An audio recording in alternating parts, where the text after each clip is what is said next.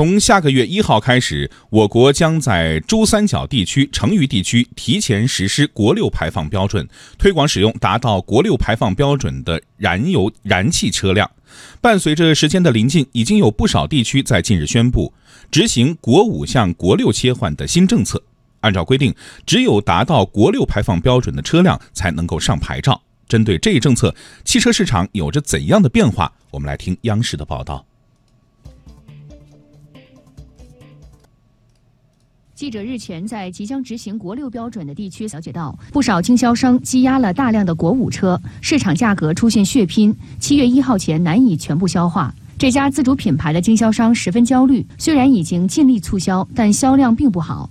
按照目前的进度，在二十多天后的七月一号，仍将会有一百台左右的库存车。我们这个品牌也为了尽快消耗国五的库存，也是在国六在销售。最后是没办法的话，只有转向周边分销出去，你只要多付运费，多付更低的价格。这家经销商告诉记者，对于本身价位并不高的自主品牌来说，他们一台车最大的优惠达到了五千元，力度已经够大了。而另外一家经营高端品牌的经销商告诉记者，进入六月份，他们每卖一台车，最高亏损在三万元。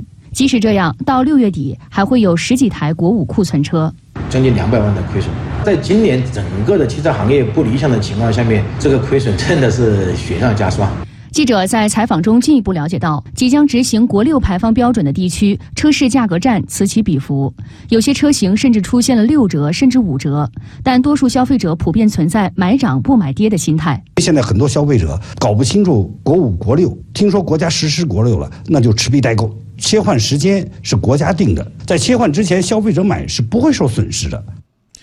记者发现，在国五向国六切换的过程中，存在着大量的国五车滞销的情况。究其原因，除了消费者持币代购之外，汽车的生产厂家持续向经销商积压库存也是原因之一。我们继续来听报道。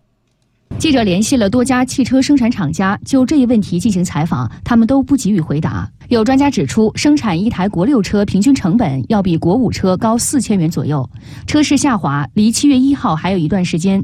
这些厂家存在侥幸心理，尽快生产并销售给经销商。从技术层面，我们国家的各个生产厂的各个车型已经完全能够生产国六了。那么，我觉得第一个要从生产企业开始，从现在开始起，既然你有能力生产国六了，你就没有必要再去生产国五。按照中国汽车流通协会的统计，全国已有十六个省市计划在今年七月一号对轻型汽车、汽油车或环卫车实行国六排放标准。这些地区汽车销量占全国的六成以上。